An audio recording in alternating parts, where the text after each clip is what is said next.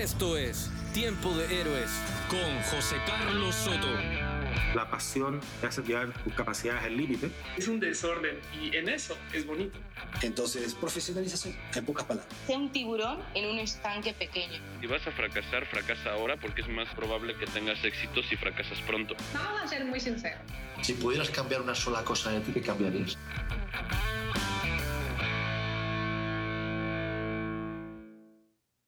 ¿Cómo estás? Bienvenido una vez más a un nuevo episodio de Tiempo de Héroes. Soy José Carlos Soto y te doy la bienvenida a este podcast en el que intentamos diseccionar, deconstruir a aquellas personas y personalidades que han logrado el éxito en su campo y que pueden servir de inspiración para los demás, para aquellos que quieren conseguir también el éxito en el suyo, como tú y como yo. Eh, hoy tenemos un invitado muy especial, eh, es un gran atleta, un atleta de alto rendimiento. Su nombre es Jairo Campo.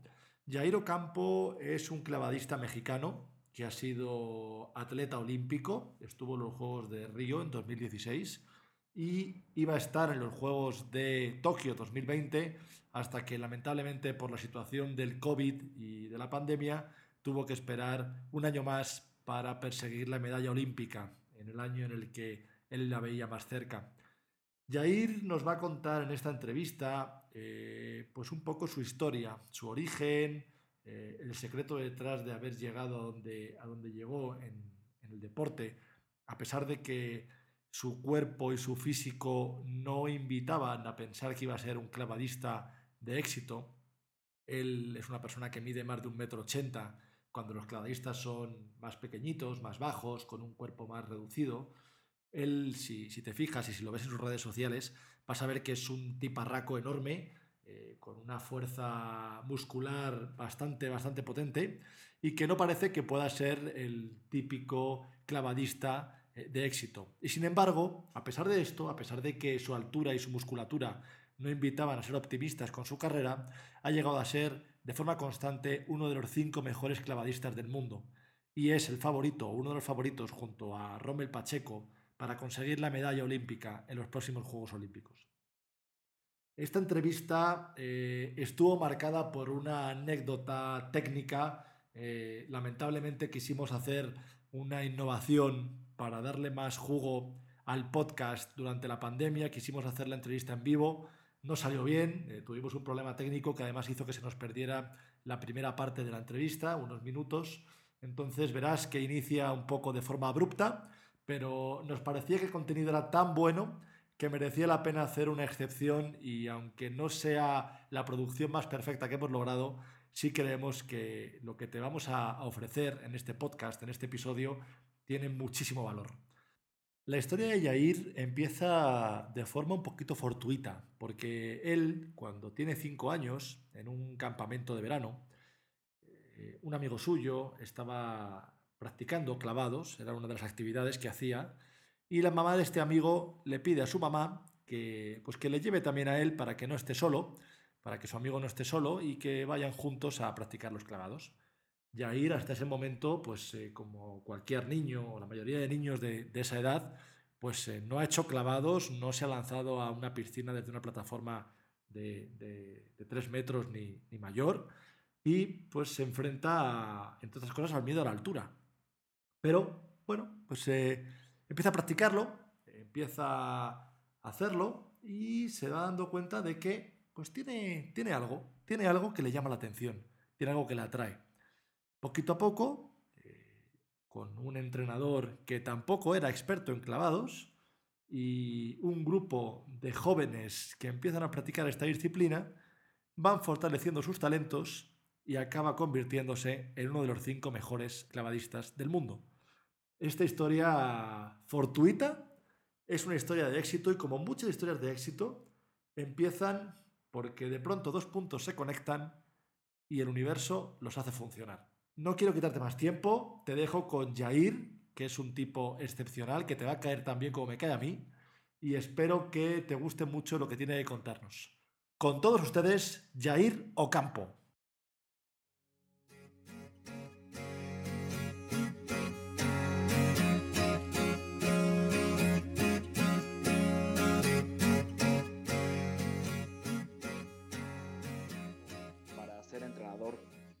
De deportivo, se inclinó por los clavados y de ahí pues él tenía la ilusión de ser uno de los mejores entrenadores de México en los clavados. Entonces empezó aprendiendo cuando yo empecé con él. Entonces yo fui el conejillo de, indias, fui el conejillo de indias de mi entrenador y él tuvo este pues esa esa delicadez y esa determinación de llevar al equipo con el que empezaba para ser los mejores de, de México.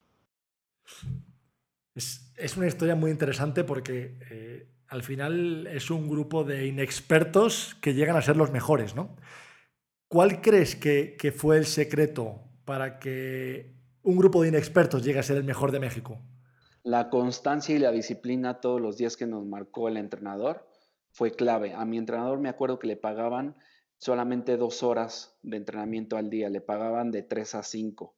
Él nos citaba a veces a las dos yo tenía que pedir permiso a la escuela porque salía normalmente a las 2, tenía que pedir permiso de salir una hora antes para llegar a las 2 a mi entrenamiento y de ahí salíamos casi hasta las 7 de la noche.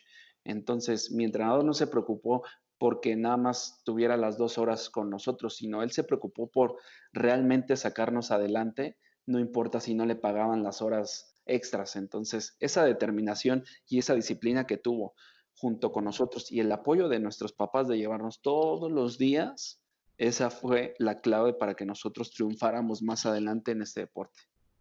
O sea, ninguno de ustedes creyó que había barreras, simplemente era pues un obstáculo más, lo saltamos y lo saltamos y lo saltamos, ¿no? La verdad es yo de chiquito, o sea, lo hice eh, automático, lo hice porque mis papás me llevaban, nunca, de un niño de 5 o 6 años nunca va a pensar, qué está haciendo realmente con conciencia. Entonces, mis papás me llevaban y afortunadamente a mí me encantan los deportes, entonces nunca me costó trabajo ir a hacer una actividad física.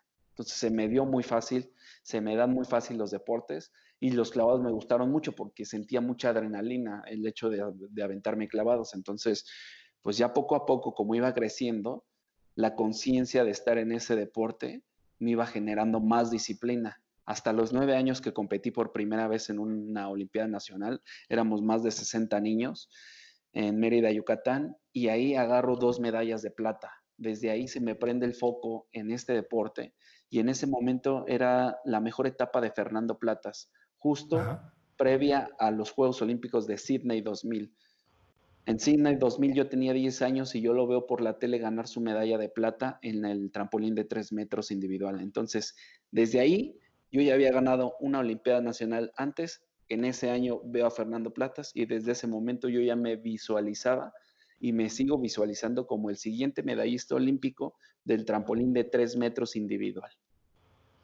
Yo estoy seguro de que en Tokio 2021 eso se va a hacer realidad. No tengo ninguna duda, ¿eh? Ojalá que eso, sí. Eso va a suceder porque tú ya estuviste en Río, ¿no? En el, en el 16. Y ahí ah, conseguiste un, quinto puesto, me parece. Quedé en quinto lugar, mis primeros Juegos Olímpicos. La verdad es que me costó mucho trabajo llegar a unos Juegos Olímpicos. Eh, por muchas razones, una, este, lesiones en la rodilla, o me quedaba ahí en tercero o cuarto lugar y solamente llevan a dos eh, enclavados en, en varias especialidades, en este caso en el trampolín de tres metros, obviamente nada más hay dos representantes de México. Siempre me quedaba en la orillita, en la orillita y hasta Río 2016 logro clasificar, entonces fue una experiencia inolvidable, fueron emociones encontradas, mi familia estaba ahí, nunca habían salido de México, mi mamá no tenía pasaporte, hice todo para que mis papás estuvieran allá y mi hermano, entonces era una emoción que viví profundamente y fue un quinto lugar no malo, pero sí, pero sí hubiera podido eh, el nivel que traía yo en ese momento y de mi compañero Rommel Pacheco era para pelear medallas, pero no me arrepiento de nada porque eran demasiadas cosas que ya traía a lo largo de, de muchos años de carrera deportiva que ahí hicieron boom. Entonces, y además es que a veces hay que abrir una puertita para luego ya entrar a lo grande. Exactamente. Y te queda ese saborcito, ¿no? De podría haber logrado algo más, pero pues todavía estás en el camino de hacerlo, ¿no? Exactamente. no, no, no, hay que, no hay que dejarlo al contrario, ¿no? Yo creo que a ti eso te alimenta, ¿no? Sí, sí, sí. Fue la, igual como lo dices, fue la apertura de, a un valle mágico, ¿no? Sí se puede, ¿no? Es el sí se puede. Exactamente. ¿Y, y qué significa para, para, para, un niño mexicano que a los nueve años pues, eh, gana dos medallas de plata en Mérida y, y siete años, bueno, no, tenía ya como diez años después o quince años después, está compitiendo en los Juegos Olímpicos, ese camino parece muy corto cuando lo cuentas aquí, pero es un camino que está lleno de cosas. Eh, no, ¿qué, qué, qué, se requiere para ser un atleta olímpico? ¿Qué, qué se necesita? Estarte levantando, o sea, es la, la, frase muy choteada, muy dicha por todo mundo. Si te caes, te levantas. Es muy fácil de decir, pero es muy complicado de hacer. Es y, y, durante 15 años, uff, o sea, es un trabajo que tienes que hacer sí o sí para llegar al alto nivel. Caerse y levantarse, caerse y levantarse. En la vida deportiva de un atleta exitoso vas a ver casi más de la mitad de fracasos que de victorias. Y eso es lo que hace a un atleta grandioso o exitoso. Las caídas y después de esas caídas haberse levantado. Tú en, en 2008 tuviste una caída fuerte, ¿no? Que, que te hizo incluso plantearte eh, la retirada, a pesar de que eras muy joven, pero te hizo plantearte la retirada. Cuéntanos un poco qué te pasó y cómo saliste de ese agujero para volver a estar ahora en la carrera de conseguir una medalla olímpica. Sí, en el 2008 fue justo, iba, el 2017 era mi penúltimo año de juvenil y el 2008 era mi último año de juvenil. 2017 gano por primera vez una competencia de primera fuerza, le gano a los mejores de México y yo siendo uno de los más jóvenes. Y entonces me perfilaba yo para estar en Juegos Olímpicos de Beijing. Justo en el 2008 yo quito mis competencias nacionales y juveniles. Yo tenía un Panamericano juvenil, el último de mi categoría, y yo decidí no ir a ese eh, Panamericano juvenil por quedarme a preparar para el selectivo de Juegos Olímpicos del 2008. Entonces, es raro que un, que un atleta le diga al entrenador, ¿sabes qué? No quiero ir al Panamericano. Claro, me, me voy a quedar a entrenar. Entonces mi entrenador se quedó así como que, ¿por qué me lo dices, no? Y yo, porque quiero ir a Juegos Olímpicos. Entonces mi entrenador le gustó eso, se fue con mi equipo al Panamericano en Puerto Rico, yo me quedé entrenando solo en la ciudad de Guadalajara y en esa semana que se fueron, yo tuve una lesión en la rodilla haciendo una, eh, unas sentadillas en mi programa de entrenamiento que tenía. El problema fue que yo seguí entrenando con el dolor.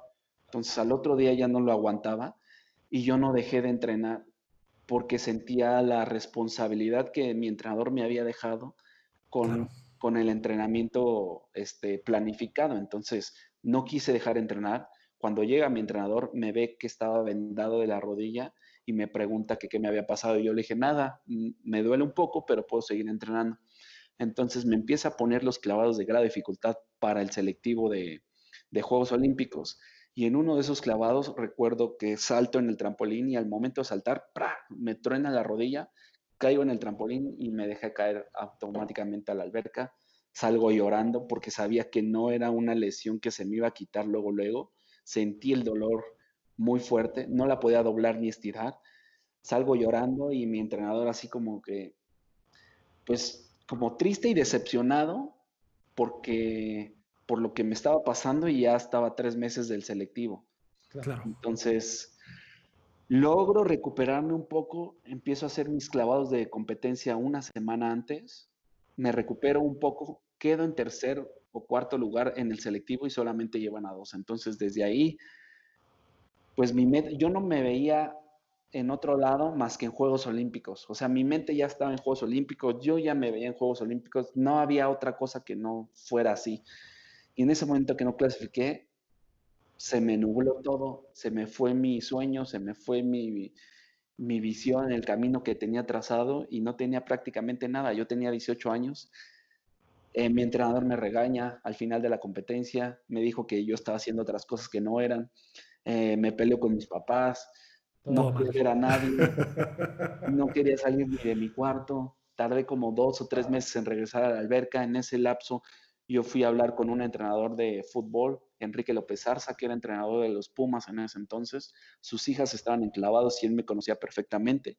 Y le fui a pedir ayuda para que me diera chance de, estar en el fútbol, cosa que me dijo que no tampoco, porque de todos modos no podía correr, no podía saltar, no podía hacer nada para una prueba de fútbol por la rodilla. Entonces pues, me regresé a, mi casa y me daba mucha pena, o sea, me daba mucha pena regresar a, a la alberca y ya después, poco a poco, fui agarrando la confianza.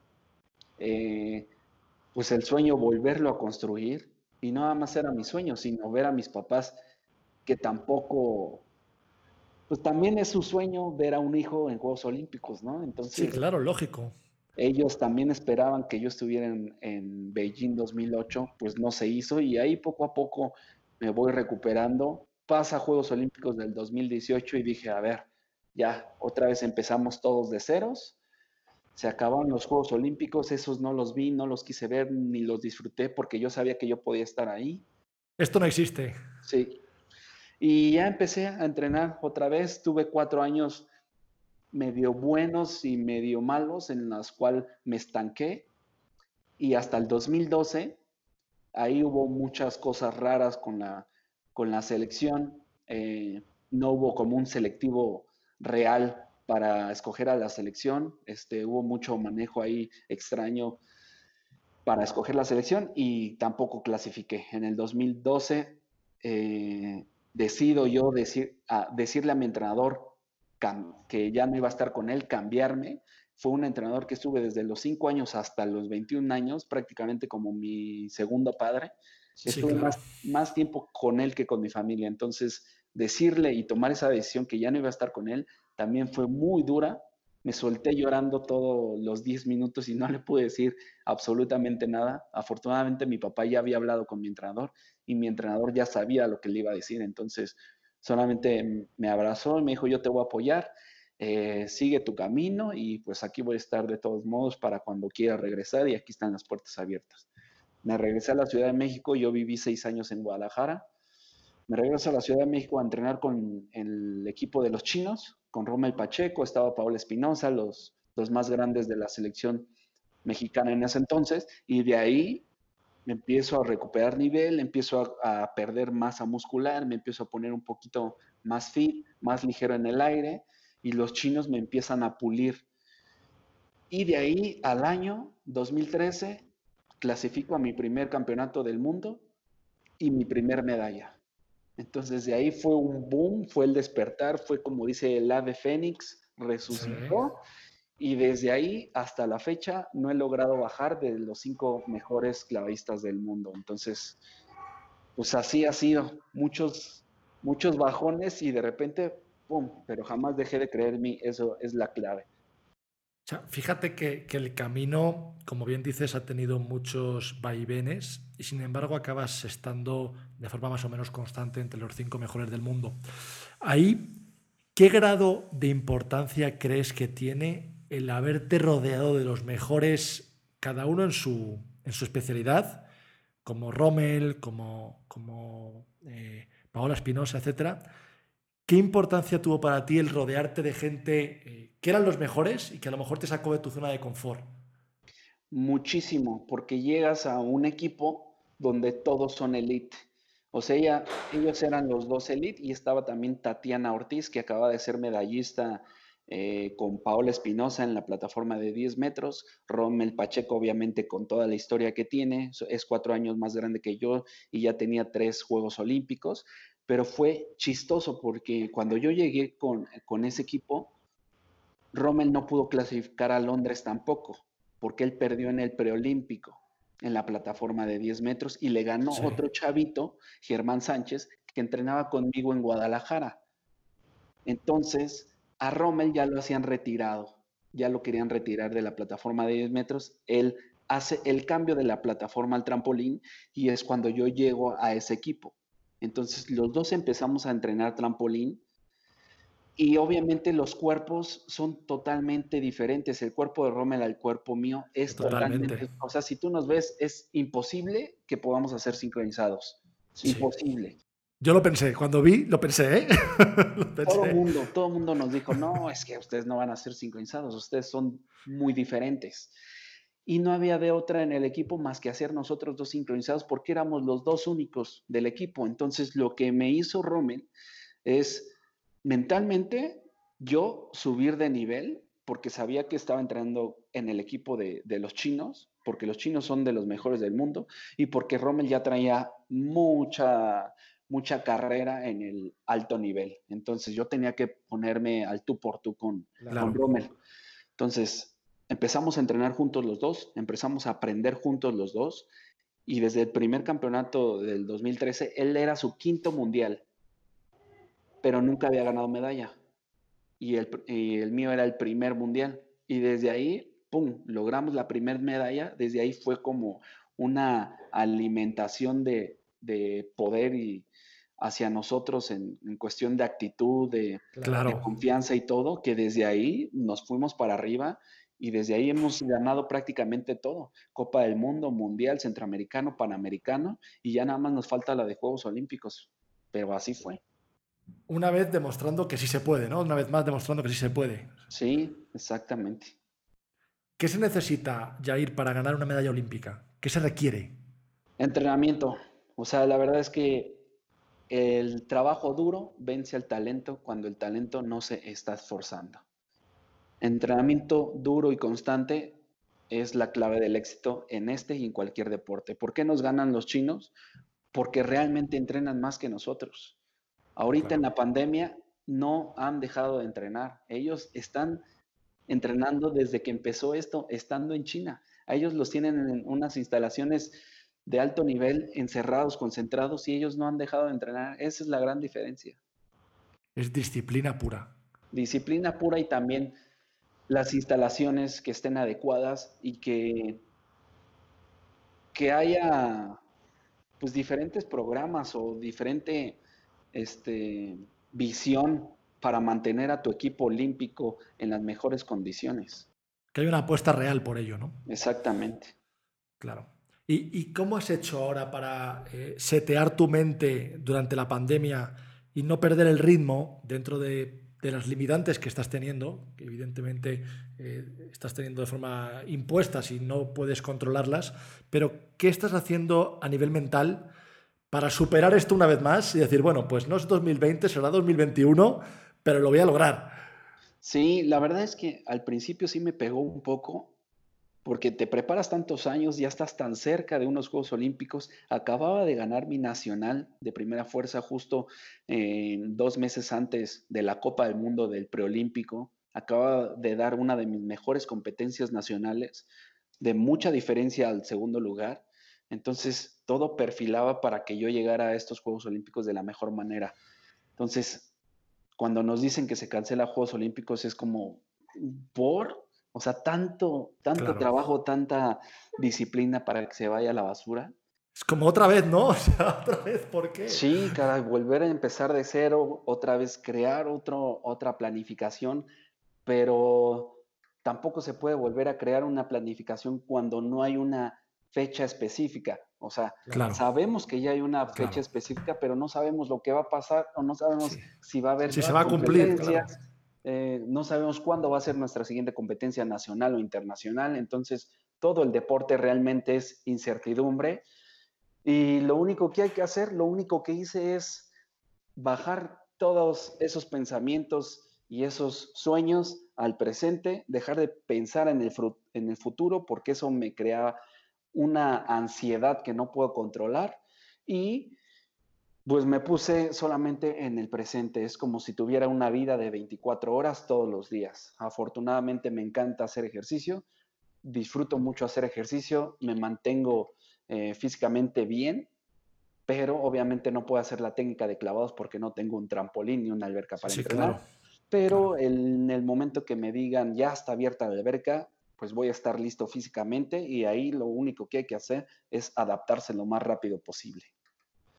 Pues sí, al final yo creo que también la memoria muscular de alguien que ha entrenado tantos, tantos, tantos años y otra vez el secreto que tú decías antes, la perseverancia, la disciplina, el no haberte detenido en ningún momento, probablemente ahora te ayude, ¿no? Ahora te ayude a volver a agarrar el ritmo en cuanto te lo permita la, coyuntura.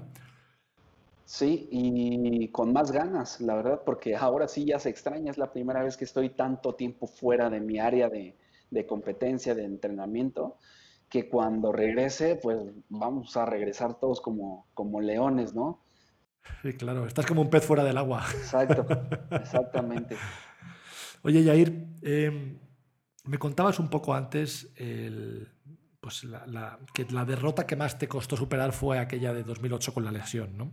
Ahí es donde, donde más te tuviste que enfrentar a ti mismo y superar tus demonios y superar tus límites para volver a agarrar ritmo y, estar ahora en la carrera olímpica otra vez. Eh, ¿Quién es la persona más importante eh, en todo este tiempo, en estos veintipico años que llevas eh, de, atleta de élite desde los cinco años? ¿Quién ha sido la persona más importante para ti?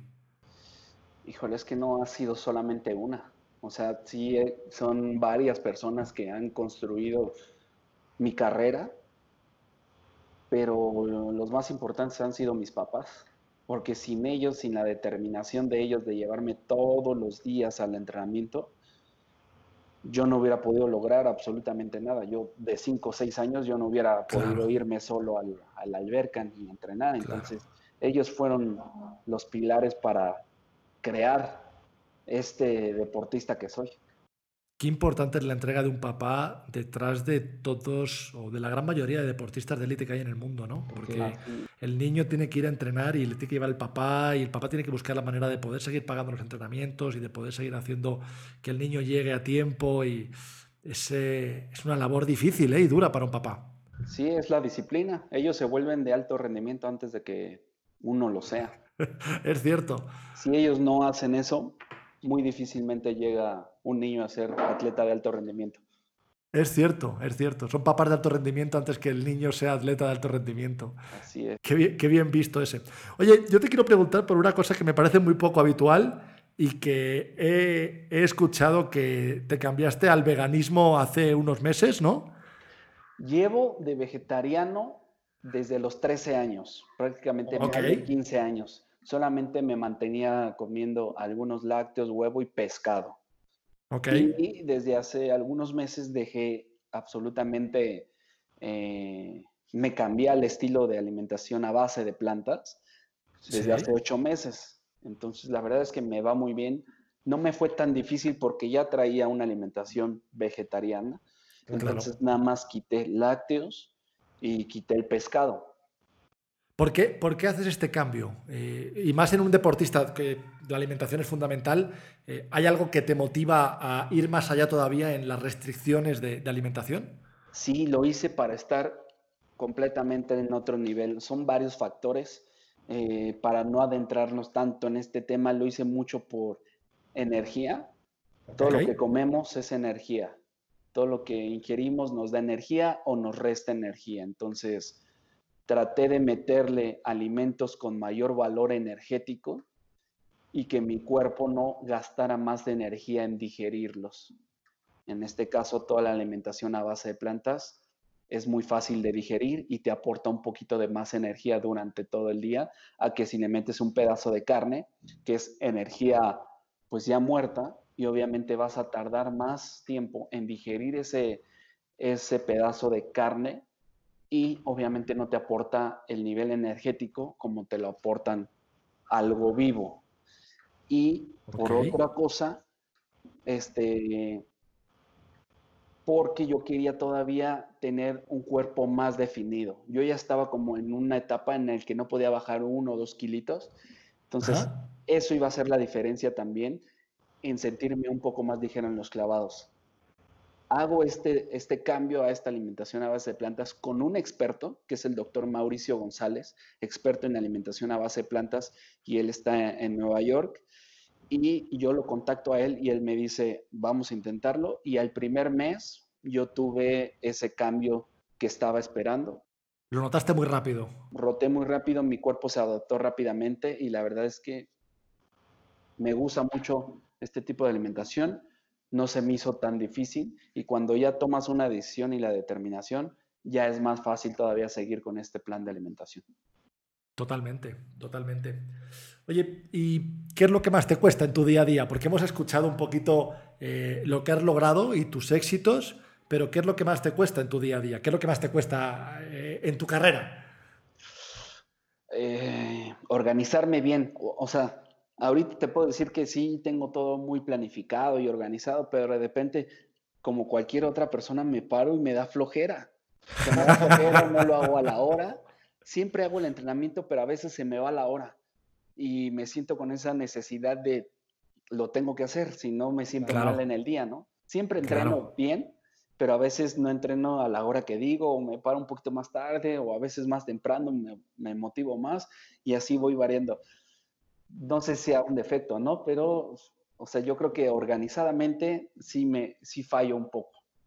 Ahí, ahí te cuesta. Sí. Oye, para, para ir cerrando la entrevista, vamos a tener algunas preguntas un poquito más ligeras. Sí. Eh, por ejemplo, eh, una, una que a mí me gusta mucho hacer y es, ¿qué haces en tu día a día o en tu vida que para ti es normal, pero para los demás es muy raro? Eh, pues, por ejemplo, practico tres deportes ahorita al día. No sé si sea, tal vez es raro para un clavadista estar jugando tenis todos los días. Entonces, eh, otra cosa, estoy tratando de mejorar mi, mi- mi nivel de inglés, entonces estoy leyendo en inglés. Ok. Entonces, pues son cosas que también los fines de semana me voy a empezar a ir a rodar 60 kilómetros, por ejemplo, en la bicicleta. Entonces, para un clavadista estoy seguro que ninguno lo hace. Tú te estás preparando para un Ironman. Para, para todo lo que sea actividad física, bienvenido. ¿Cómo superas el dolor? Cuando, cuando llegan momentos, evidentemente trabajas con tu cuerpo y tu cuerpo hay momentos que lo llevas al límite y muscularmente llega al límite y el cansancio lo lleva al límite. ¿Cómo superas el dolor? Volviendo a entrenar, no hay otra. Si, si no te mueves, te oxidas. Obviamente el dolor va a estar ahí y es un, es, es como la respuesta del cuerpo de que estás haciendo bien las cosas, siempre y cuando no caigas en una lesión. Tienes que estar muy consciente para saber qué dolor puedes soportar y qué dolor te está indicando que pares, porque si no te vas a lesionar. Entonces tienes que estar muy consciente ya en este nivel de qué tanto puedes aguantar, qué tanto puedes exigir, pero no caer en una lesión. Tienes que aprender a escuchar tu cuerpo, ¿no? Sí, escuchar tu cuerpo, pero sí llevarlo al límite, pero al punto donde ya sientas que puedes caer en una lesión. Es cierto que, que cuando uno piensa que está en el límite, realmente todavía no lo está, queda todavía margen. Nunca estás en el límite, nunca estás en el límite, siempre puedes dar más.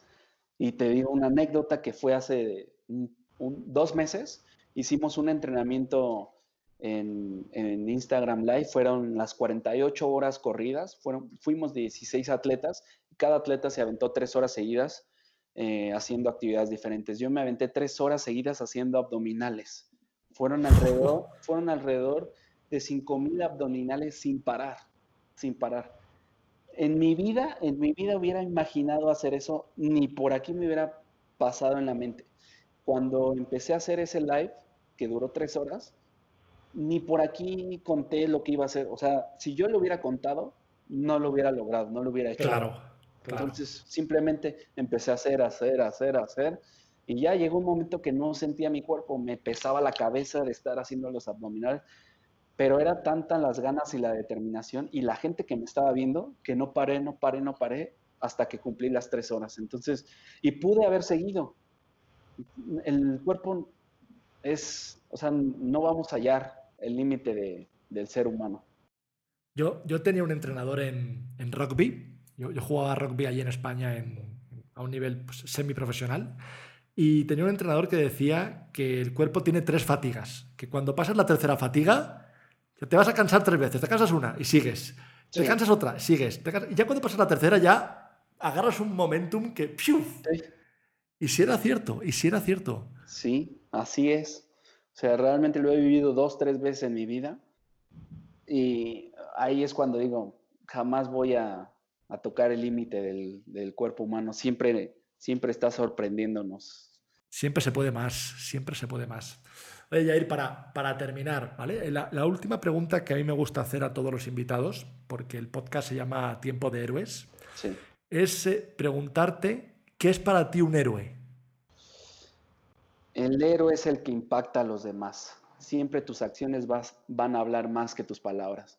Puedes hablar mil cosas, puedes motivar mucho a la gente, pero si tus acciones no hablan lo que hablan tus palabras, no vas a ser un héroe. Las medallas no te hacen un héroe. Eh, los triunfos, los papeles, los certificados, los títulos, eso no te hace héroe ni exitoso.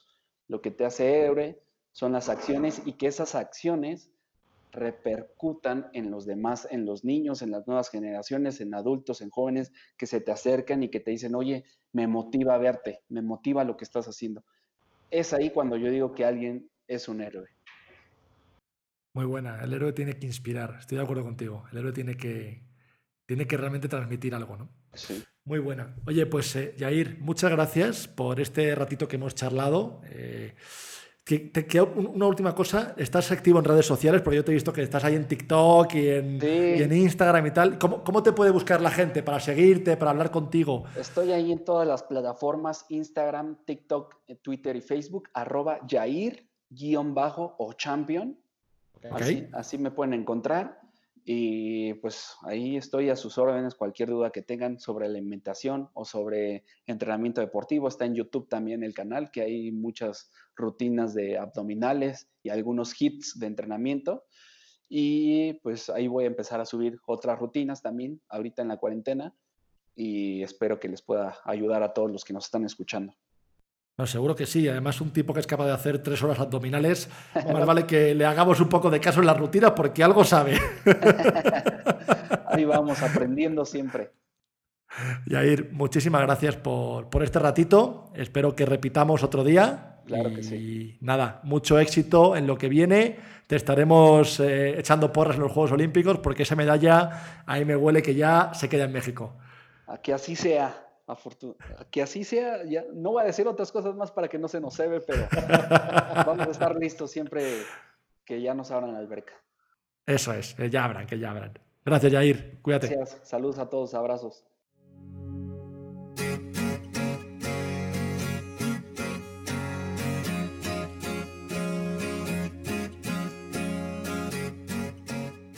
¿Qué te ha parecido la entrevista con Jair? A mí me parece una historia increíble, ¿no? Una historia de, de un niño que conoce un deporte por casualidad y se enamora de él, ¿no? Y se enamora de él poco a poco. Y, y esa historia de amor tiene sus altibajos, como todas, pero al final eh, le lleva a, a momentos únicos y a momentos tan maravillosos como que un niño de México pueda competir en los Juegos Olímpicos en Río, próximamente en Tokio. Y además, eh, no solo competir, sino aspirar de forma clara a ganar una medalla olímpica. Creo que creo que Jair va a ganar la medalla olímpica, la verdad. Eh, es una creencia personal y así lo deseo, porque además es un tipo increíble y, se lo merece. Y espero que a ti te haya gustado mucho, que hayas aprendido algo, que hayas sacado eh, inspiración de lo que Jair nos ha compartido, que te des cuenta que los límites nos los ponemos nosotros, los límites no existen, los límites son muchas veces mentales, ¿no? incluso los que son físicos se pueden superar con esfuerzo y con dedicación y eh, que esto te permita eh, llevar mucho más allá tus propias, tus propias fronteras. Eh, gracias por haber llegado hasta aquí. Te agradezco mucho que hayas escuchado este episodio, que hayas estado aquí una vez más. Si es tu primera vez, quédate. Vienen muchos más episodios, vienen más invitados. Eh, tenemos gente apasionante con la que charlaremos y exploraremos sus secretos para, lograr lo que han logrado. Y te invito también a suscribirte, tanto en nuestra web, tiempodehéroes.tv, como en nuestras redes sociales. Estamos en, en Instagram como arroba tiempo de héroes oficial. Estamos en YouTube también, en el canal de José Carlos Soto, en mi canal. Y también puedes hablar conmigo en Twitter, arroba jcarlossoto. Y suscribirte y buscar el podcast en Apple Podcast, en Google Podcast, en Spotify. Está en distintas plataformas y creo que, bueno, si te quedas por aquí, no te vas a arrepentir. Así que muchas gracias, eh, gracias por haber llegado hasta aquí una vez más y recuerda, no dejes nunca de perseguir tus sueños. Hasta la próxima.